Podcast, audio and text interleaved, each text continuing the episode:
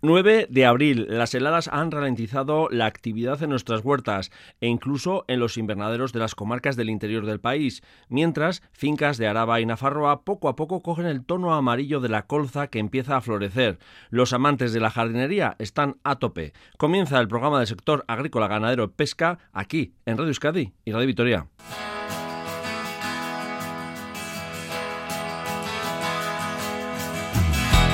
El lava fresca es el manjar de la época, aunque no cuenta con muchos adeptos, pero no hay huerta en la que no estén por estas fechas. Mientras en la costa ya dan su fruto, en zonas de interior aún están en flor. Visitamos la huerta Padura Baratza en Gopegui, a los pies de Gorbella, en su ladera alavesa.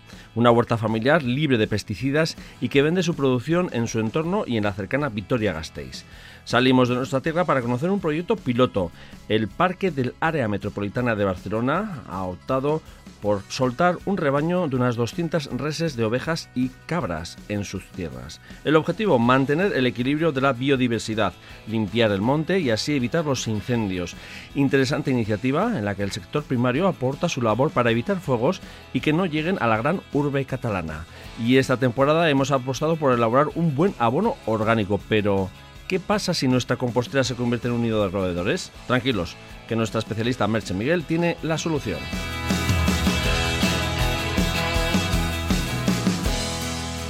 Desde hoy estamos bajo la influencia de la luna en cuarto creciente y el ciclo lunar es descendente para toda la semana. Esto es Lurvisía. Saludos desde la realización técnica de audio de nuestro compañero Pachi Meave Artabe y de una Ugarte Zumárraga desde el micrófono. Onguetorria Geurera. Lurvisía.eitv.eus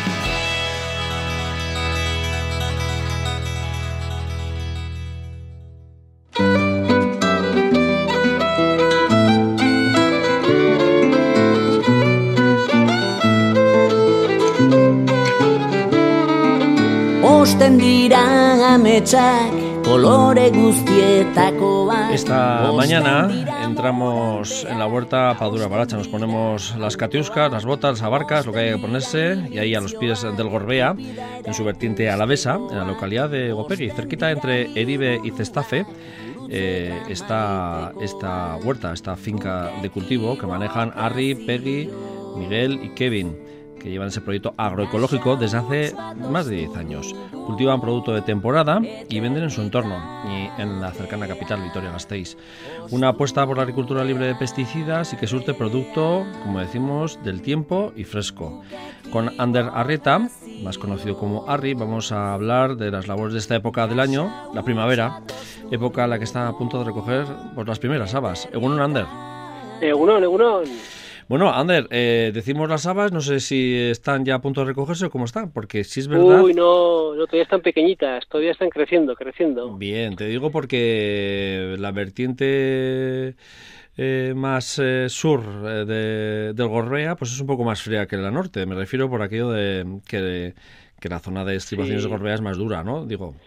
Sí, sí, aquí en el, en el sur del Gorbea siempre pega más, más frío, más viento y es un terreno así un poco abierto, entonces aquí pega, pega duro. Ayer minus, minus 7 grados, para que te hagas la idea. Eso te iba a decir, que habéis tenido unas heladas potentes, te digo que la habrá afectado, no sé si lo habéis notado también en la, en la huerta.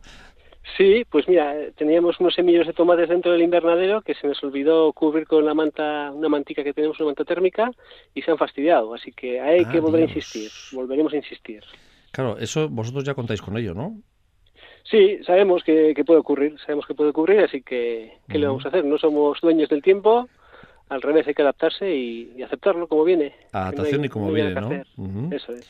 La, la desventaja será, mmm, vosotros jugáis con el producto de cercanía, pero sí es verdad que muchas veces para mucha gente o agricultores de otra parte de nuestra geografía, por ejemplo, Vizcaya y Guipúzcoa pueden decir, bueno, nosotros las primeras habas ya las tenemos, por ejemplo, ya, o, cuando llegan los tomates o los pimientos, ¿no? Que suelen ser así como lo más, lo más, eh, bueno, los productos más estrella, ¿no? Por así decirlo entre comillas, eh, os llegan más tarde para cuando ya todo el mundo ya está mm, surtiendo los mercados de alrededor, ¿no? Sí, sí, pasa, pasa así un poquito. Pero bueno, luego cada lugar tiene lo suyo, ¿no? Bien. Así como allá tienen un poco más enchufe con el clima, que les, les va un poquito mejor, más suave. Pero luego aquí las tierras que tenemos aquí en el, en el sur del Gorbea son tierras que aguantan mucho el agua, o sea que con poco riego, por ejemplo, aguantamos más tiempo. Una buena ventaja. Y luego además también tenéis tomates hasta mm, bien tarde también, ¿no? Depende cómo entre las primeras heladas allá por octubre, noviembre, que nos hemos eh, Sí, bueno, nosotros como, como antes has explicado un poco la introducción, como no usamos pesticidas ninguno ni tratamientos ninguno, el tomate afuera aquí en la calle en Álava es un poco aventurero, la verdad. Sí. Entonces, cuando empiezan a enrojecer es cuando empiezan a enfermar con el con el mildio, con el hongo negro este que se los come. Eh, entonces, bueno, pero dentro en el invernadero solemos poner bastantes y sí, sí, suele haber... Compaginéis los dos, ¿no? Invernadero y exterior. Sí, no, tenemos tres invernaderos y luego en exterior tenemos pues casi como tres campos de fútbol para que te hagas la idea. O sea, tres hectáreas, más de tres hectáreas, ¿no? Tres hectáreas y pico, sí. Que ahora mismo no se ve apenas verdura en las tres hectáreas de fuera, pero esto en un mes va a cambiar mucho, mucho, mucho. O sea, que ahora siempre una labor de simientes y, también de plantas, ¿no? Por lo que decías, eh, por las plantas de tomate. ahora estamos haciendo semilleros, semilleros, poniendo muchas semillas en bandejas, cuidándolas como si fueran bebés, para que para el 15 de mayo, fecha tradicional aquí en, Álava para plantar en la calle, señor. pues para que estén preparadas. y, otra tradición, ¿no? Hasta San Prudencio, eh, posibilidad de heladas en el territorio también, ¿no? Eso es, eso es, sí, sí, sí. que a veces, bueno, pues son dichos y hechos, pero bueno, eh, son tradiciones que por algo tienen, ¿no? De, costumbres y de hechos. Eso es. Eh, Ari, en vuestro caso, eh, mm, vosotros también manejáis la semilla, digo, no sois de los que compráis fuera, sino vosotros hacéis el semillero y todo esto, cuidáis también. Combinamos, combinamos un poco las dos cosas. Vale. la semilla grande, o sea, por ejemplo, las alubias, el maíz, eh, la patata, la calabaza, son semillas grandes, son fáciles de manejar, más fáciles que las pequeñitas, como la de la zanahoria, la cebolla, el puerro, son más pequeñitas, son más difíciles de manejar. Entonces siempre intentamos guardar semillas para poder seguir sembrando el año que viene. De todas formas también, como no damos abasto con todo lo que tenemos que hacer, compramos planta también. Vamos al vivero, compramos la planta que está preparada y la traemos y la plantamos directamente, sí. ¿Y ahora qué tenéis en, en simiente? Por ejemplo? Ahora, pues eso, tenemos lechugas sembradas, espinacas sembradas, eso en el semillero, ¿eh? Los tomates que algunos se salvará, pero la mayoría han... Que hay que volver a... Pero bueno, eso es un clásico que pasa en cualquier parte de nuestra geografía, ¿eh? Sí, sí, sí. ese tipo de volver a poner otra vez es habitual. Eso es, eso es. Tenemos también calabacín, pepino, o sea que hay unos cuantos que están ahí. Luego la calabaza y así, pues todavía es un poco pronto, porque luego se hace rápido la planta. Esperamos un poquito para ello. Dale. Estábamos hablando, yo te había llamado porque queríamos hablar de las habas. Sí. Que para mucha gente en Álava eh, las relaciona siempre con los sabines, que no tienen nada que ver con la haba fresca, ¿no? Sí, sí. Son distintos. Eso es, el avín es una, es una semilla más pequeñita, un fruto más pequeñito y el haba es más, más grandecica, ¿no? Aparte que se come en seco, ¿no? Bueno, el avín suele ser más en, seco, ¿no? Como legumbre, ¿no? Como una especie de... Sí, sí. Es una legumbre, hemos hecho en seco también, Eso es, son, la familia de las leguminosas. Son unas plantas muy rústicas, la verdad, son muy agradecidas, porque con poco caso que les hagas, se desarrollan, aguantan todo el invierno y en la calle, pase lo que pase, con todas las inclemencias, todas las heladas, todas las nieves, ahí están tan pichis. O sea que la nevada han aguantado bien, ¿no? Sí, sí, ahí la estoy viendo ya a lo lejos y tiene buena pinta, sí. ¿Qué ponéis? ¿Mucha cantidad o poca? Digo, no sé si porque, claro, vosotros surtís un poco en el, entorno vuestro de ahí de, la zona de Gorbea y Aldea y también, bueno, Vitoria Gasteiz porque lo tenéis cerca, ¿no? Sí, nosotros hacemos venta directa. Venta directa, o sea que hacemos cestas de verduras para familias ya que tenemos comprometidas, ¿no? Bien. Entonces, pues solemos poner, pues un poco, no te creas que tenemos todo muy calculado, ¿eh? que vamos improvisando bastante sobre la marcha, pero sí, pues teniendo en cuenta que durante la época de habas podamos surtir a esas familias, ¿no? ¿Y tiene éxito? ¿Es un producto que tiene éxito, digo, eh, a la hora de consumirlo? pues hay de todo, mira, hay amantes y hay, y hay gente que las que no, que no puede ni ver. Porque yo, por ejemplo, gente que les gusta, les encanta, sí, la verdad es que sí. Yo es un mm, producto de la huerta que me gusta comerlo en fresco y, o sea, según, según estás recogiendo las habas eh, eh, en la huerta. Luego ya hechas no me hacen tanto chiste. No, pues a mí es un plato que siempre desde pequeño he hecho mi ama y me encantan. Sí, sí, ah, sí, sí. un poco de cebolla pochada con las habas y un poquito de jamón o chorizos, tan simples como eso, y me encantan, me encantan. La haba sí es verdad que suele ser un, un producto, bueno, un eh, cultivo que mucha gente, sobre todo la gente que es urbanita y que tiene su huerto urbano, eh, siempre le recomienda, ¿no? Empieza con habas, que se dan fácilmente, ¿no? Eso es, eso es. Son, son sencillas, no les hace falta riego, no les hace falta mucha cosa. Incluso aunque estén llenas de hierbas, cogerás habas. ¿Vosotros cuándo las ponéis más o menos? ¿Sobre qué fechas? Nosotros, mira, hemos hecho dos siembras este año. Hemos puesto unas en noviembre del año pasado, que han estado todo, pues nacieron en noviembre, apenas se desarrollaron 10-15 centímetros y, y, ahora es cuando traen un poco el estirón. Y las demás las sembramos en enero y están apenas tendrán 10 centímetros ahora. Para tener en dos tandas, ¿no? Distintas. Eso para es, coger. eso es, sí. Claro, porque yo, por ejemplo, en otras zonas de, nuestra geografía, en Vizcaya y Puzca, por ejemplo, más las zonas costeras, eh, ya he visto que ya están recogiendo, pero a veces son de invernadero todavía, ¿eh? Sí, puede ser, puede ser. Mi Aita, por ejemplo, tiene una, un invernaderito en Sarría y ese ya está comiendo. Ya está comiendo. bueno, hay que aprovechar esas situaciones. Y ah, la verdad es que de una vez que se ponen no hay ningún dolor de cabeza más. Es eh, tenerlas ahí calculadas y cuando empiezan a producir, sobreproducción, eso también, ¿no? Sí, sí que es verdad que cuando empiezan a dar rabas no es, o sea, no aguantan mucho tiempo. Eso es. O sea que la misma planta puede tener cuatro o cinco pisos de flores y eso en cuestión de un mes y medio ya se, se agota la planta, ¿no? Ahora, los estáis en una época mm, de que empieza la actividad otra vez en la huerta. Eh, no sé si este, eh, ¿cómo notas tú un poco la tierra? Eh, digo, desde tu perspectiva de, agricultor, ¿eh? que hemos tenido, sí, verdad que en el territorio de la vez ha habido unas heladas importantes, fríos en enero, pero no ha llovido tampoco luego en febrero, no ha habido esas nevadas hasta ahora, ¿no? No sé si esto se está notando un poco en la tierra y en, en la pobre Pues producción que hay por estas épocas, evidentemente. Pues nosotros, la verdad, no notamos mucho. Aquí es verdad que Padura, nuestra nuestra huerta, está como en el fondo de un valle, entonces a poco que llueva se mantiene húmedo durante mucho tiempo, le cuesta Bien. mucho secarse. Y al mismo tiempo, con, con toda esa nevada que ha caído, hoy he estado un poco dando un paseo por la huerta, pisando un poco la tierra, y me da la sensación de que no está tan mojado, o sea, que la tierra se encuentra bastante esponjosa y bastante suelta. Así que por esa parte, no, se ve bien. Y luego en los invernaderos, eh, ahora tenemos espinaca, ajete, acelga, cebolleta, y la verdad es que están una planta muy maja, están, Vale. están contentas. A eso iba yo ahora. ¿Qué tenéis en invernadero así? Sí, pues eso, te digo, espinaca, acelga, cebolleta, ajetes, lechugas y para de contar. Eh, Sí. Además de, de vender en cestas de consumo, ¿también vendéis a, no sé, restaurantes o bares o Sí. en especial así? Sí, pues eh, mediante la asociación Bione Casaritza eh, hemos hecho como una, ya llevamos ya un par de años haciendo surtiendo un poco a- al Museo del Órgano en Gasteiz, un Sí. restaurante vegetariano. Vegetariano, sí, referente. ¿eh? y entonces nos coordinamos un poco entre los entre las diferentes huertas que estamos aquí en Álava y hacen un pedido, nosotros nos, lo- lo repartimos, depende qué capacidad tenga cada quien de, de poder llevar las cosas. Y llevamos allá al museo. Y luego también hacemos un mercado, por ejemplo, ahora hemos empezado en Murguía Ujú. a hacer un mercado el segundo domingo de cada mes. O sea que este domingo estaremos allá en Murguía. Ujú. Desde mañana toca eh, esa cita en Murguía, eh, Sí. que también os rotáis, creo, no vais siempre los mismos, ¿no? Eh, a Murguía, bueno, somos unos, sí, en Murguía ahora sí. Sí, Eh, ah, hemos vale. hecho un grupo un poco estable. Eh, los que llevan queso, por ejemplo, van rotando para que no haya de- demasiado... Yo es que de alguna vez que he estado he visto que se rotaba, por eso digo algunos, por lo menos, ¿eh? Sí, sí, sí, Sí, sí. sí.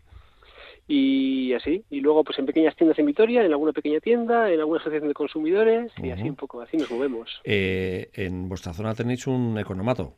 Sí, En el de Cigoitia. también vendéis, ¿no? También ahí, vamos, vendéis, Sí. surtís al economato, mejor dicho. Eso es, eso es. Eh, no es una gran, no es un gran negocio el economato, pero sí es una gran filosofía, ¿no?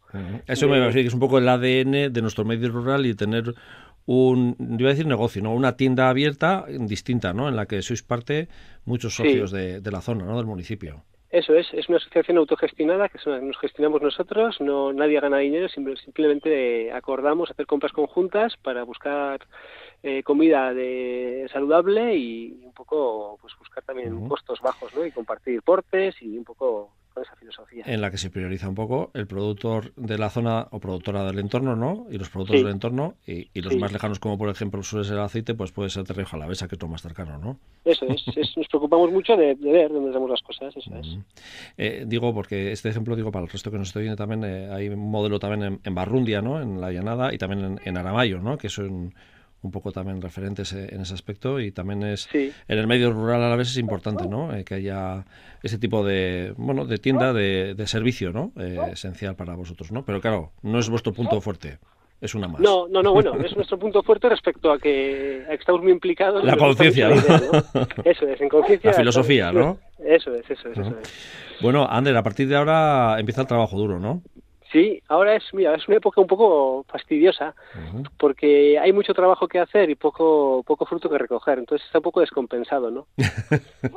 no se ven, los, frutos se empiezan a ver ya a partir de mayo, julio, ¿no? Más bien junio, julio, ¿no? Más, más casi para julio, sí. De trabajo duro, vamos, de trabajo de recoger y de...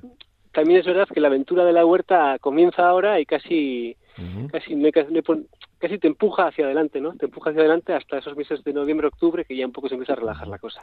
Vale. Eh, sé que Peggy y Mikkel son un poco el germen origen que optaron por tener unas tierras eh, libres de pesticidas. Mi padre me diría, sin botica no hay cosecha. Digo, y muchos que nos están oyendo también estarán diciendo eso. Pero sí hay cosecha, ¿no? Sí, ya te digo, nosotros somos, aparte de que el, acto de coger la mochila, colgártela en la espalda, empezar a darla, no me gusta, me pesa, me, fastidia, el hecho en sí, la práctica en sí me fastidia. Eh, la filosofía estamos, es que no conocemos otra más que intentar hacer las cosas saludablemente, ¿no? ¿Cómo vamos a, rodear un alimento con veneno? A mí es que no me entra en la cabeza, no, no lo entiendo. ¿Y eh, jugáis mucho con... Eh con, eh, iba a decir, botica paliativa, botica biológica, botica animal, no sé qué, cuál es la alternativa que tiráis vosotros habitualmente para... Pues nosotros manejamos mucho las rotaciones, vamos cambiando mucho los cultivos de cada lugar. Vale. Eh, y luego, pues sí, podemos usar a lo mejor algún, algún fermento de plantas o algunas infusiones o algunas cosas que podamos utilizar en momentos dados, pero tampoco mucho, tampoco mucho. Por ejemplo, en las habas suele ocurrir, ¿no? De mil plantas que pones, eh, 100 tal vez tengan pulgón. Es, que eso te iba a preguntar, ¿no? No sé si buscáis ahí fauna auxiliar que se ¿Pero come... ¿qué hacemos? No hacerle mucho caso, no preocuparnos. hay que, hay que pagar un impuesto a los pulgones también, ¿no? Bien, sí, sí, que también tienen su derecho a vivir, ¿no? Sí, sí, está bien, está bien. Me gusta también esa filosofía, está bien. Bien, a ver si algunos eh, nos están oyendo en este momento y me nos están echando la bronca, ¿eh? También. Decir que no, que esto no, tiene salida, pero bueno, está bien, está bien que vaya dentro de la filosofía vuestra. Eh, me imagino que ahora, eh, eso, empieza esa actividad a tope, sobre todo con las siembras, de una vez que ya empieza a templarse la tierra, ya se empieza a, con las siembras más de, directas, ¿no? Por como las patatas o puede ser, como dices, las, las calabazas, ¿no? Eh, ¿Es más complicado planificar la huerta, o sea, planificarla ahora en este momento? ¿O, ya tenéis el eh, callo de estos 10 años? Pues la verdad es eso, ya te digo que solemos improvisar bastante, ¿no? Y sí que es verdad que ahora con las, con las ayudas de la PAC y todo eso, pues tenemos que hacer un planning, entonces tenemos hasta el 30 de abril para hacer el plan. Ah, Pero bueno, son, pues como más o menos tenemos ya un poco el truco pillado, ya tenemos diferentes como cachos en la huerta, pues es lo que hemos puesto aquí, lo ponemos allá, vamos haciendo así como un círculo, una rotación, y es bastante sencillo, la verdad. Vale. Yo preguntaba porque a veces eh, todo ese tipo de, cosas hay, hay gente que le gusta, sobre todo los, nuevos agricultores que se están iniciando. Digo por el tema huertos urbanos, ¿eh? que, que muchas veces suelen llamar, ¿no? interesados al programa. Oye, que el otro día estabas hablando con tal agricultor y, y, habéis explicado cómo se hacía tal o cual y, suele estar como más, más preocupados, ¿no? Que vosotros, claro, lo dais como por hecho que es así, ¿no?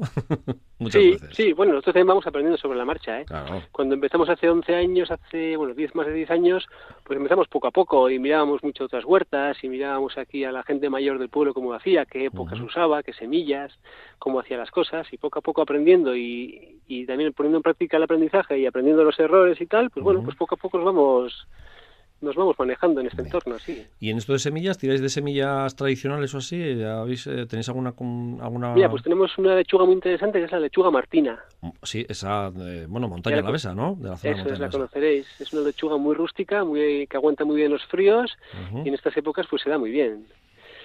Y de sabor también dicen que está muy bien. Sí, está muy rica, ¿eh? muy, simpática la lechuga, sí. Bien, bien, perfecto. Bueno, pues Ander Arrieta, Arri, eh, queríamos conocer un poquito, ¿eh?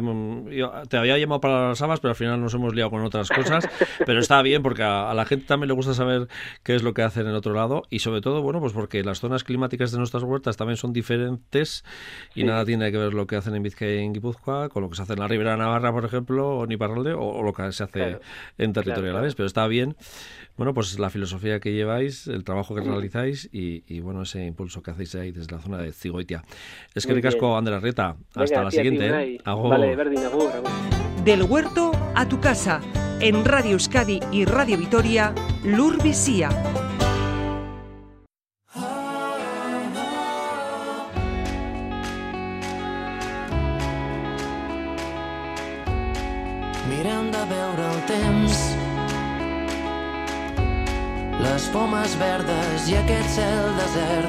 Ciutat dels errors. Avui és com un bosc tot ple de menta. Salimos de nuestro país, de nuestra tierra, para conocer un proyecto piloto que nos ha llamado la atención porque bueno, la actividad ganadera pierde peso en nuestro entorno, aquí en Euskal Herria, y cada vez desde nuestro medio rural los habitantes reclaman que sus reses recuperen nuestros montes y pastos comunales para mantenerlos limpios y evitar los temidos incendios. En este caso, el proyecto está más enmarcado en el ámbito y cercano al área, a un área metropolitana importante y que nos ha llamado la atención porque bueno, puede ser también un ejemplo para nuestra tierra. Bien, pues en esa área metropolitana de Barcelona está el Parque Natural de la Sierra de Colserola y han optado por poner a prueba este espacio y soltar ganado para que pasten en esa zona de la capital de Cataluña. Una iniciativa que nos ha llamado mucho la atención. Está con nosotros Joan Vilamú, jefe del Servicio de Medio Natural y Territorio del Consorcio de Parque Natural de la Sierra de Colserola. Buen día, Egunon. Buen día, Egunon. Bueno, eh, explícanos un poco, o centrarnos un poco, ¿dónde está el Parque Natural de la Sierra de Colserola? Pues mira, el Parque Natural de la Sierra de Colserola es la montaña que tiene detrás eh, el municipio de Barcelona. Por delante tiene el mar Mediterráneo y por atrás tiene la Sierra de Colserola, que tradicionalmente se conocía como Tibidabo, porque es donde está el parque de atracciones que lleva más de 100 años ahí arriba. Que muchos lo identificaron por eso, ¿no? sí, es una sierra que está, mm, básicamente está rodeada de, zonas urbanas. Estamos en medio de un núcleo, un área metropolitana de más de 3 millones de habitantes. Y el parque tiene ocho, unos 8.300 hectáreas y está rodeada pues eso por, por las zonas urbanas, industriales y vías de comunicación de nueve municipios contando Barcelona. Por tanto, es casi, casi una isla en medio de una gran metrópolis. ¿El pulmón se puede decir de Barcelona? Sí, sí, sí, es un pulmón de Barcelona y de buena parte de, estos municipios de, la área metropolitana. Eh, decíamos que tenéis un proyecto de soltar en rebaños de ovejas y cabras, creo, en el parque, ya nos contarás ahora un poquito, eh, eh, lo que es en el término municipal que compete a Barcelona, ¿no?, la capital. Sí, esta prueba piloto es en Barcelona. A ver, mm, lo sitúo un poco. todo lo que es la, la ganadería en el parque se fue perdiendo a partir de mitad del siglo XX y llegó a finales de siglo ya con casi ningún rebaño en el parque. Fue en el año 95 que nosotros, desde el órgano gestor del parque, ah, empezamos a hablar con los ganaderos que estaban alrededor para que empezaran a entrar en el parque para mantenimiento de biodiversidad y sobre todo mantenimiento de repoblaciones. Se hizo a finales de los 80 y se hicieron una serie de grandes repoblaciones con pinos, sobre todo pino piñonero y encina y alcornoque, y el mantenimiento de todo el estrato vegetativo de estas repoblaciones, pues ah, mecánicamente era muy costoso y lo que se vio era que se podía utilizar los rebaños para, para mantener ah, esta, esta vegetación baja. Ah, entonces fue cuando ya empezamos a hablar con ganaderos de, alrededor y, se, y empezaron a entrar. En esos momentos había entre 8 y 10 rebaños mm, medianos pequeños. Y en estos momentos ya de esos rebaños ya no queda ninguno, se han, ido cambiando de manos, han ido concentrándose y en estos momentos en el parque ya hay ah, que se mantienen cuatro rebaños de unas 300 cabezas cada uno, entre ovejas y cabras. Uno es casi todo de cabra y las otros, los otros tres son casi todo de oveja con algunas cabras. ¿Cuatro rebaños de ganaderos de Barcelona capital? No, de, los municipios, de los municipios, del parque. O sea, estamos hablando ahora fuera de Barcelona. Eh, en Barcelona ya hace muchos años, ya en el 2014, se empezó a hablar con el ayuntamiento de hacer algún tipo de prueba piloto con, las, con rebaños de ovejas para que pastaran en las zonas mm, más, más abiertas, de espacios abiertos. de La Solana de Barcelona eh, es muy distinta del, del, resto del Parque de Colserola. digo porque el Parque de Colserola tiene una, eh, en la vertiente marítima, mirando a Barcelona, tiene unas pendientes muy fuertes, muy elevadas, eh, está muy soleado porque está orientado a sur, está también muy afectado por incendios recurrentes, aunque pequeños, pero uh, cada año tenemos incendios. Y por tanto es una zona uh, muy muy seca con, con prados sabanoides, con prados secos, en los que pues la vegetación, en muchas zonas no hay bosque, sino que básicamente es una vegetación herbácea. En cambio, en el resto del parque sí que el bosque es mucho más cerrado y hay encinares, hay pinos, hay robledales, etcétera. Pues en esta zona, para mantener estos espacios abiertos, uh, lo que se ya se empezó a hablar fue eso, de introducir rebaños también para que pudieran pastar en estas zonas. Y ahora es cuando, después de ocho años de, de picar piedra, pues hemos conseguido, junto con el Ayuntamiento de Barcelona, Uh, pues hacer esta prueba piloto. eh, ¿y, ¿y, por qué bueno, ha habido ese impedimento a que entren nuevos rebaños? Eh... Bueno, había ¿O alguna normativa. O... Hay una normativa municipal que mm, una ordenanza municipal que impide que haya ganadería en, en el municipio de Barcelona esto a nivel jurídico es, es, un, es importante tenerlo en cuenta. Vale. Lo que pasa que, o sea, no, lo que no puede estar es un rebaño ubicado con su domicilio fiscal, por decirlo de alguna manera, en el vale. municipio de Barcelona. No podemos tener un establo, ¿no? Una explotación eh, ganadera. Exacto, pero lo que sí que podemos tener, como en el caso de las abejas, por ejemplo, uh -huh. es uh, que haya uh, ganadería transhumante. Vale. porque esté unos meses aquí y el resto del año esté fuera del municipio y su domicilio fiscal esté en otro municipio. Vale. Y esto es lo que se ha hecho. Al final, pues se ha conseguido uh, hacer esta prueba y hoy mismo, uh -huh. esta, uh, a, media mañana, ha llegado eh, el rebaño este, que eso es de una casi 300 cabezas entre ovejas y cabras. Uh -huh. ¿Y por qué habéis optado por las ovejas y cabras? Bueno, las pues cabras aquí... ya sé por qué también las ovejas, pero bueno, no sé que podía haber sido otro animal.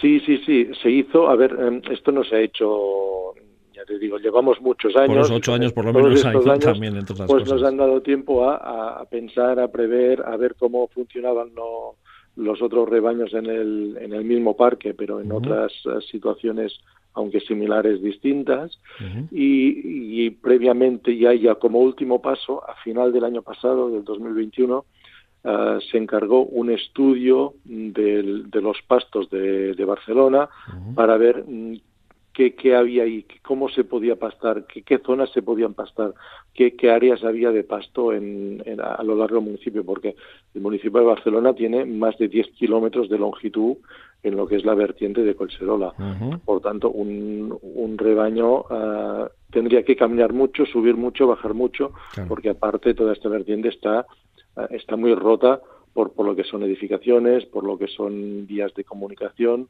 por tanto no, no es un paseo fácil uh -huh. ir de un extremo a otro.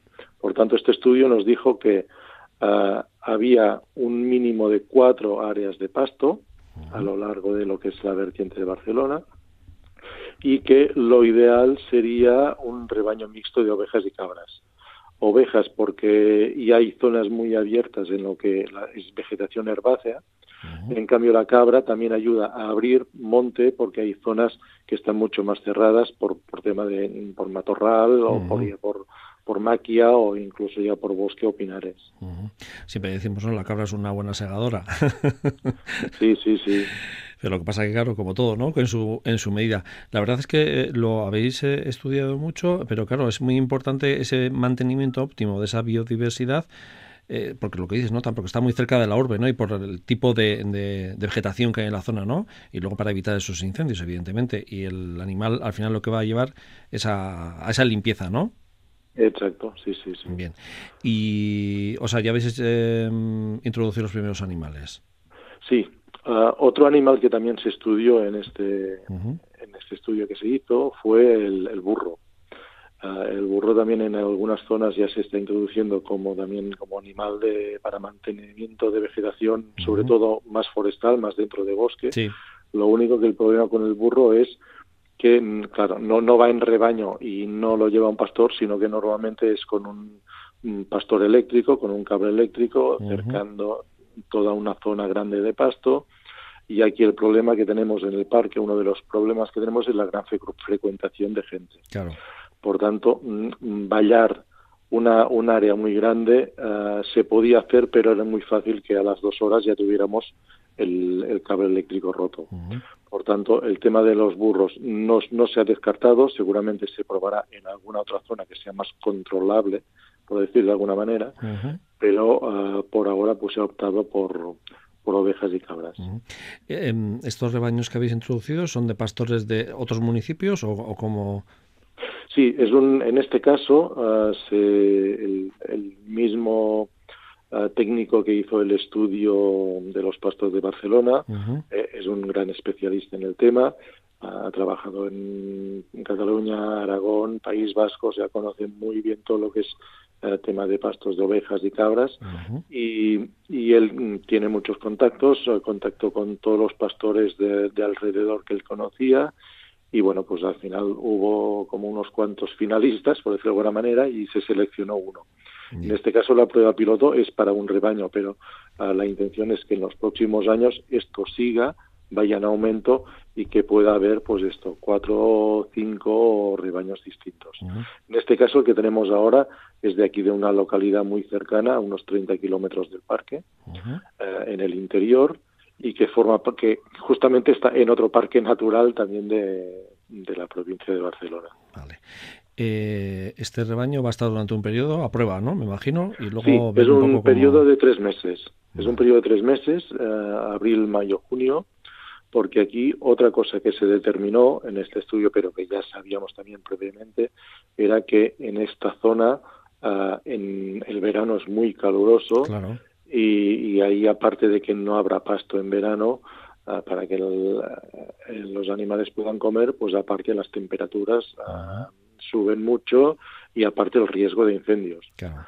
O, sea, habéis pensado en esta época de primavera, que es cuando mm, tanto la zarza, las hierbas, eh, todo la, el material bajo, ¿no? Es eh, cuando más reverdece y si lo si los animales no lo, comen, pues ya cara a verano ya todo eso está limpio eh, cuando llame la, la, secana, ¿no? El, calor. Sí, sí, sí, sí. O sea, lo, lo, si se puede alargar este periodo de tiempo, lo que haríamos sería alargarlo por atrás, en invierno. Sería invierno o primavera. Pero mm, el pasto en esta zona no dará para más, como mucho estos cinco o seis meses, empezando a final de a principio de invierno. Joan, eh, comentabas eh, que tiene 8.300 hectáreas, eh, todo el parque eh, que es mucho terreno para, digo, para, para controlar vosotros, ¿no? Eh, eh, pero está claro que tenéis muy claro que esa es la zona más complicada para, para, digo, por el tema de los incendios y por la cercanía a la urbe, me imagino también, ¿no?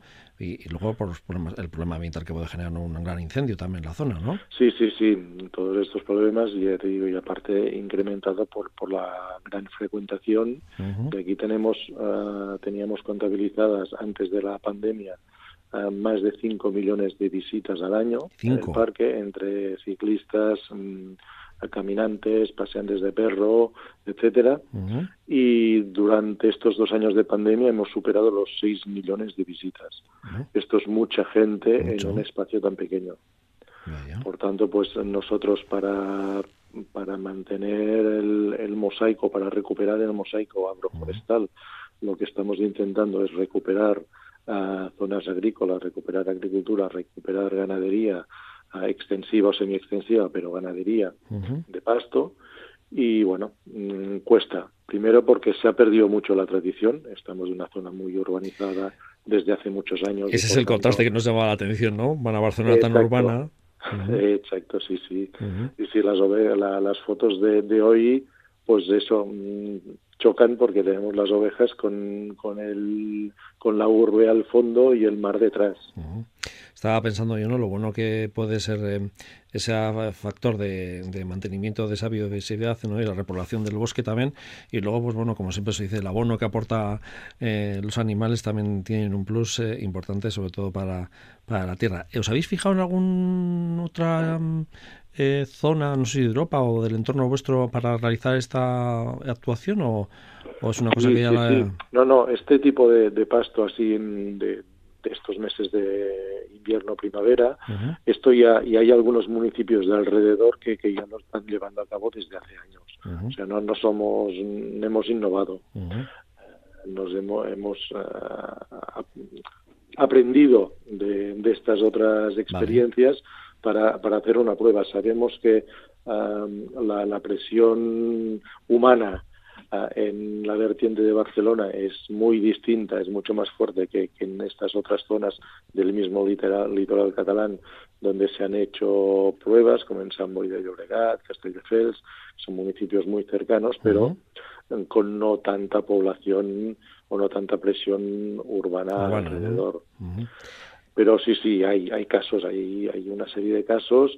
De hecho, otro municipio del parque, hace ya cuatro años, San Cugat del Vallés, que está justo ah. al, en el interior del parque, uh, pues ahí ya se hizo una prueba piloto similar que funcionó muy bien. Lo único que, bueno, luego al final por problemas políticos en el ayuntamiento no se le dio continuidad. Pero sí, sí, realmente funcionó muy bien. A las escuelas iban a ver el, el rebaño, Ah, tuvo muy buena aceptación por parte de, los vecinos y paseantes del parque que se acercaban a verlo. O sea que esperemos que, que, funcione y que esto pueda tirar adelante. Bueno, ya fuera parte de eh, lo que nos imprime el sector primario en el que es este programa, eh, el Parque Natural de la Sierra Culserola eh, no sé si es muy conocido para los turistas que llegan a, Barcelona, que vamos a unos sitios, puntos X ¿no? de, de la capital y ese puede ser una zona también de, conocimiento ¿no? para la gente que vaya a Barcelona de aquí, por sí, ejemplo. Sí, porque si hay, hay zonas en el parque que estás a, poca distancia de la carretera o del mismo municipio de Barcelona o del mismo zona urbana de Barcelona y parece que estés eh, en la Cataluña central o incluso en el Pirineo. O sea que hay, hay zonas mm, muy muy tranquilas, muy escondidas pero bueno, sé lo que dices, eh, turísticamente no es conocido y si alguien viene aquí a la montaña, que sí que vienen, es porque está la Torre Foster que se inauguró para las Olimpiadas. Sí, la Torre Colserola, ¿no? la Torre Colserola, que es un punto de vigía fantástico, o si no, el parque de atracciones del Tibidabo, que lleva más de 100 años funcionando. Sí, sí, sí, no, por eso, porque eso sí los conocemos, pero bueno, que es una pena, ¿no? Que a veces nos perdemos eh, ese tipo de cosas eh, y además con unas vistas al mar y bueno, también a la capital, Exacto, sí, sí, al mar y al Pirineo, o sea, desde aquí se ve todo. Vemos, en estos momentos estamos viendo el Pirineo nevado desde aquí y en cambio por el otro lado tenemos uh, el mar y la playa. Qué bien. Bueno, pues nos alegra que nos traigas este sobre fresco y nos ha gustado eh, bueno, dar a conocer un poquito esa iniciativa, que nosotros somos más pequeñitos y nuestras capitales también no son tan grandes, pero tienen sus eh, zonas periurbanas y, a veces, pues bueno, pues eh, se buscan posibilidades alternativas, ¿no? y cada uno, bueno, busca la suya y la verdad es que, que queríamos reflejar un poquito esa realidad que tenéis ahí en una gran urbe, una gran área metropolitana como es Barcelona. Joan Vilamón, jefe del Servicio del Medio Natural y Territorio del Consorcio del Parque Natural de la Sierra de Colserola. Es que recasco, muchas gracias, muchas gracias. A vosotros. Tierra, mar y aire. Lurvisía en Radio Euskadi y Radio Vitoria. Tiempo ahora para repasar otras informaciones del sector primario con nuestra compañera Alejandra Eguiluz. Guipúzcoa destina 1,7 millones de ayudas directas al sector ganadero por el encarecimiento del pienso, subvención por la que cada beneficiario podrá obtener 15.000 euros. Los ganaderos con un volumen anual de operaciones inferior a 30.000 euros podrán aplicarse una minoración del 90% a la hora de hacer el cálculo de sus rendimientos. Navarra activará en breve la convocatoria de ayudas a la inversión de la industria agroalimentaria, línea de apoyo que cuenta con una partida económica de 12 millones de euros para este año. Este sector emplea de manera directa a 13.500 personas. Es el segundo sector de la economía foral y exportador de la comunidad foral. Javier Remírez, presidente del Gobierno de Navarra. Tienen como objetivo fomentar la inversión de este sector, mejorar su posición competitiva y potenciar su peso dentro de la estructura económica productiva de la comunidad foral mediante la concesión de subvenciones a las empresas que realicen proyectos de inversión productiva. FIMA, la Feria Internacional de Maquinaria Agrícola de Zaragoza, regresa al panorama ferial entre el 26 y 30 de abril. Un evento que es referente para los profesionales del sector y que va a contar con más de mil firmas expositoras. En esta 42 edición se pondrá el foco en el mercado del sur de Europa y en la especialización. 33 empresas agroalimentarias y 19 bodegas vascas han presentado sus novedades esta semana en las ferias Alimentaria y Barcelona Wine Week. En el caso navarro han sido un total de 56 firmas navarras del sector primario. Navarra destina más de 8 millones al plan de actuación para reparar los daños provocados por las lluvias y por las inundaciones de diciembre de 2021. Para infraestructuras agrarias públicas dañadas por incendios e infraestructuras extraordinarias se destinan más de 5 millones de euros. El resto son para reparar infraestructuras agrarias de comunidades de regantes y para ayudas a infraestructuras agrarias privadas dañadas. lurvisía.eitv.eus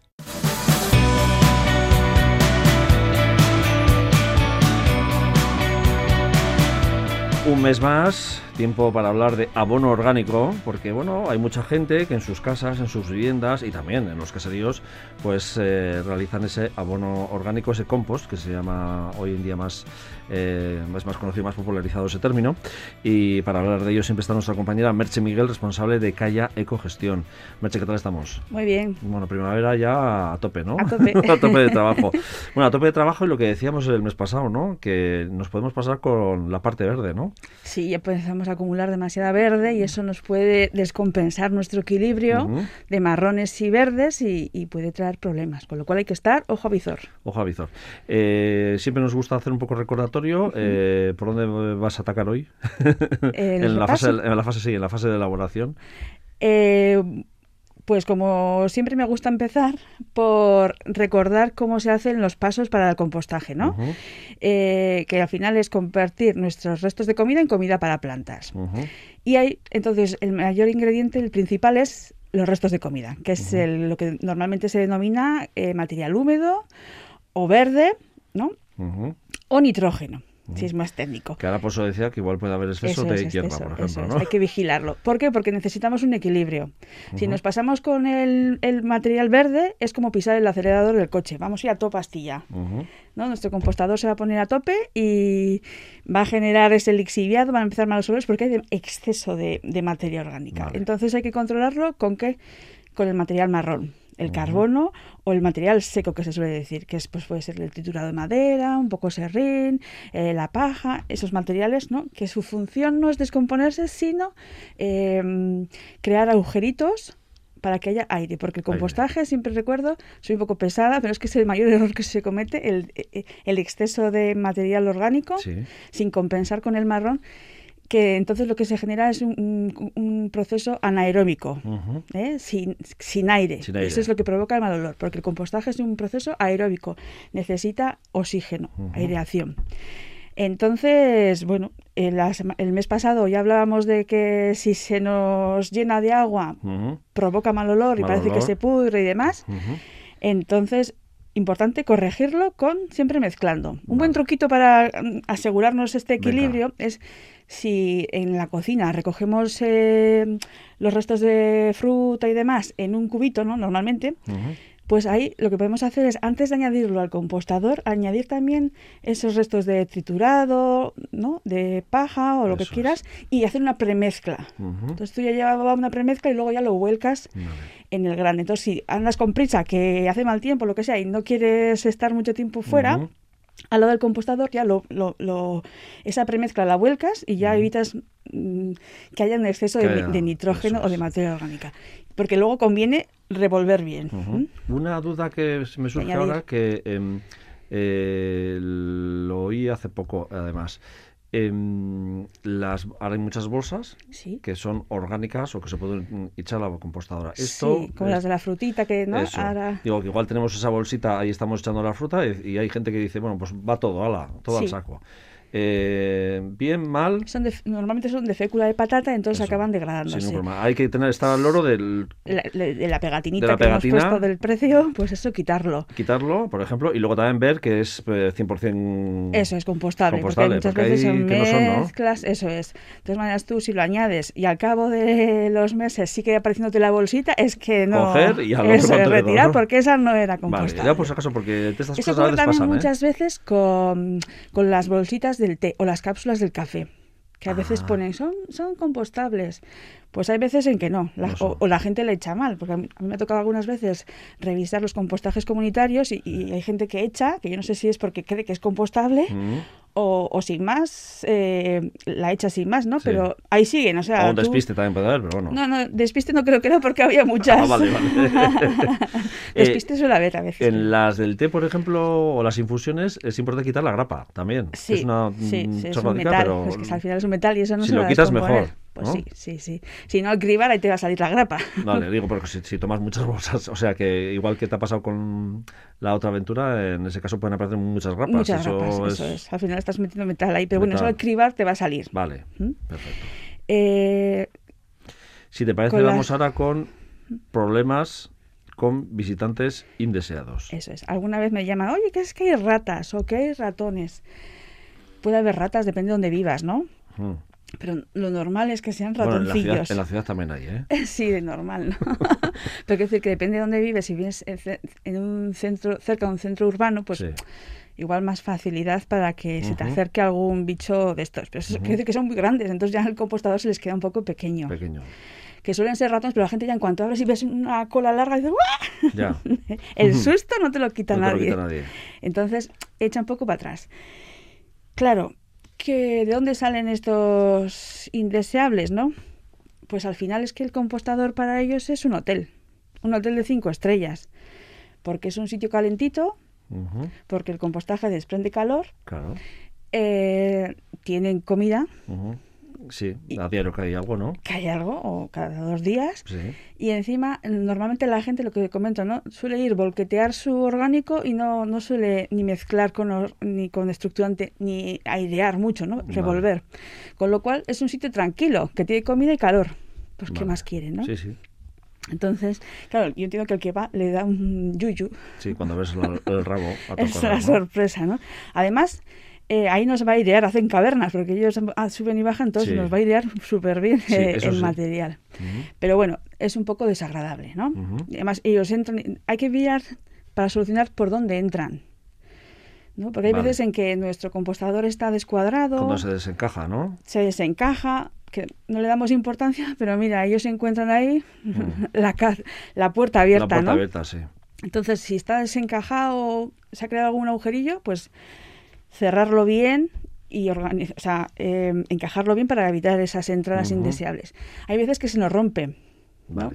Entonces eso sí que tendríamos que reponerlo o buscar la manera de, hacer un remiendo De en el compostador. también, ¿no? Sí. Eso es. Pero la mejor solución casi es, bueno, no la mejor solución. Hay veces que entran por abajo, por el suelo, escarban, hacen sí. túneles desde abajo, claro, y entran directamente por, por el suelo. Sí. Entonces lo mejor es poner un mallazo, una malla tipo de gallinero, pero que sea pequeñita, claro, para evitar que entren los ratoncillos. Ujú. Y entonces así luego colocar encima el compostador y em- empezar a Vale, hacer. Eso cuando ponemos mezcla. sobre tierra, por ejemplo. ¿no? Eso es, sí, sí, Porque a sí. veces hay gente que lo pone sobre cemento. Sí, pues sobre el cemento difícilmente, Difícilmente va Vale, a hacer por si acaso, agujero. digo, por si acaso que alguno está pensando Sí, ahora, no, ay, tengo que ponerle la malla antes. Ella de-". directa a, a la tierra, sí. Eso es. Eso es. Entonces así evitamos que, que entren. Ujú. Una vez que ya lo tenemos dentro, como me comentaban aquí, es que yo creo que había un nido porque eran pequeños. Entonces, claro, pues tendremos que abrir, vaciar, eh, evacuarlo, ¿no? que salgan eh, y revolver a, a poner estas medidas de seguridad Medidas de que seguridad dicho. que has dicho y volver a y removerlo todo y volver- volcarlo todo, ¿no? es. Vale, lo importante también será, me imagino, en, si tenemos ya más o menos bien cerrado la compostera, está puesta esa malla por debajo, eh, que cada vez que vayamos a actuar, porque las ratas siempre encuentran el sitio para entrar a los sitios, va, a ¿no? va a estar ahí. Y digo, buscando. lo mejor es eh, cuando uno tira los restos de, de casa, del hogar, ¿no? Eh, orgánicos, removerlo para que no sea tan agradable a... Eso es, eso es. Puede ser lo difícil, ¿no? al o amigo sea, ajeno, ¿no? molestarle. Si está ahí, tú si volteas bien y aireas con tu sacacorchos o con lo que tengas, que la tengas. herramienta que tengas, al final le estás molestando y dices, joder, y al final ellos se ponen alerta, ¿no? Y van a intentar escapar. Ujú. Entonces, si tú vas asiduamente, pues al final no, no apetece estar ahí. Y de hecho la rata cuando más presencia humana hay, me, vamos, No le gusta. Lo evita, lo suele Eso evitar. ¿no? No les gusta que, que nadie ande- que les molesten, ¿eh? que anden por su, por su casa en ese momento. Eso es. Pero tampoco suele ser tan habitual, ¿no? Que entren No, ratas. no suele ser habitual. No Vale. suele ser habitual. Digo porque No, igual hay nos que asustar. Eso es. a estas horas Yo ratas no he visto, ratoncitos igual sí. Bueno, yo vivo en el campo, entonces es más fácil, pero bueno. Ajá. Hay veces también que dejamos la tapa abierta porque tenemos, como hablamos el, el mes pasado, de mucha humedad, que igual dices, va a hacer un sol, ¿no? Va a Sí, hacer calor, pues lo entre dejo un poco que le abierto. dé, ¿no? Que le dé también. Eso es, entonces, y dicen, uy, Taca. tienen ahí Y saltan, la sí. compuerta abierta, entonces... Pero bueno, no, o sea, que pueden ser esos momentos puntuales donde puedan entrar. Vale. También hay veces que yo lo dejo abierto y eh, los gatos que andan por allí también hacen su trabajo. También. Porque yo me he encontrado el ratoncillo que lo ha cazado y lo ha dejado por allí. También. Sea, que Bueno, al final tienen sus depredadores naturales. Eh, si se queda ahí es materia orgánica también, ¿no? Digo, si, el gato ha mm, cogido al sabucho, ¿no? Sí, sí, pero bueno, normalmente se los suelen llevar porque juegan con ellos Bien. antes de comérselos o dejarlos por ahí. Otra forma ya sería también poner dentro, una vez que hemos evacuado dentro, hemos limpiado, por así decirlo, de roedores, eh, poner un- una típica trampa, un Sí, cepo. un cepo de toda en la vida. una esquinita, luego acordarnos cada vez que vamos a añadir que tenemos en el cepo, El no vaya a ser que... es. Sobre todo si sientes, ¿no? Que dice, creo que aquí hay un amigo ajeno. Eso es, pues, pues prevenir, pues puedes poner el cepo dentro o fuera, cerca. Bien, pero no suele ser lo habitual. No suele ser lo habitual. Y ¿no? no suele pasar habitualmente. Estamos eh, abril, que es un mes en las que ya estamos a, a tope, ¿no? Eh, eh, la verdad es que abono orgánico, aportes de abono orgánico a partir de ahora son buenos a nuestros cultivos, ¿no? Sí, sí, sí, sí. Podemos ir añadiendo. Si ya lo tenemos, claro, siempre decimos por arriba, por la parte de arriba, añadimos, ¿no? En la materia orgánica y eso mm, no es mágico, lleva su tiempo, hay que tener paciencia para conseguir el compost. Pero igual la parte de abajo ya lleva mucho tiempo ahí Ujú. haciéndose. Entonces suelen tener unas aberturitas por abajo que puedes mirar a ver qué tal está. Si sacas un poco, huele a tierra, ves que hay bichitos, pero bichitos de lombrices. Eso es, que están trabajando. Eso es, ahí no, Comiendo, bichos bolas, eso, están haciendo su trabajo Sí. y huele a tierra, entonces ya lo puedes utilizar, está maduro. Entonces podrías extraer de ahí y, y A las macetas, a las a macetas, a los frutales, Los frutales, echarles ahora que también. eso es, O, o ir preparando la o huerta, los, que, o- los que van muy adelantados con la huerta o tienen invernadero, ¿no? Pues que le echan al culo también a, a esas Eso primeras es. plantas que se están poniendo, porque le- lo que le permite, le aporta, ¿no? Es una eso más. es. O a los trasplantes que hemos hecho de los semilleros también, pues le También añades un poquito le más. un poquito más, que es la época idónea. Eso es. Eh, También hay veces que es muy complicado eso de sacar por la parte de abajo. Vale. que se lo ponen como muy fácil cuando no abre abajo y sacas pero no suele ser nada cómodo Vale. yo por eso os recomiendo que habiendo sitio tengamos dos composteras o dos zonas de Eso compostaje te iba a decir, ¿no? que Mucho es lo ideal Es lo ideal, ¿no? que así cuando tú ya tienes una bastante completa bastante llena la dejas que madure que ya le dejas estar ahí su tiempo le controlas la humedad lo volteas de vez en cuando pero la dejas ya que es- el proceso continúe y. en la segunda empiezas a añadirle y empiezas a, ahí a añadir lo, lo orgánico Vale. y así ya es más fácil abrirlo entero, Pero quitarlo Sabes y, y que estás extraer. vieja tal, o igual la parte de arriba igual todavía no está del todo, pero dices, bueno, pero más o menos Eso está... es, como hay que cribarlo, Hay que llevarlo, pues ya está. pues la parte que esté más Ujú. todavía que pero bueno, hay que esperar unos seis meses, ¿eh? Pues digo. No, Pero bueno, dejar- si, hoy, la semana pasada si ya lo lo uso. el verano pasado, pues ya más o, O menos. mucho mejor, eso es Pues un- ya puede ir la cosa. Sí, y además porque fenomenal. hemos pensado pensando ya en primavera, ¿no? Para Eso esos es. aportes. Aunque luego también hace falta aportes en verano también, ¿eh? Luego- Sí, sí, sí, hay que acompañar un poquito Sí. porque es que es, es como la despensa del Sí, suelo, entonces sí. ellos las plantas van comiendo y la despensa Hasta se en- va Hasta en macetas, ¿no? Que a veces se queda como mermada toda la tierra y. Eso, se queda compacta y al final eso, eso van comiéndose de ahí Ujú. todo el alimento y hay que reponer ese- esa despensa. Bueno, pues abril hasta aquí, eh, que nos hemos adelantado casi ya pensando en verano, pero poco a poco. eh, y la próxima cita con Merche Miguel, el responsable de Calla Ecogestión, pues allá por, por mayo. Es que ricasco, Merche. Vale, agur.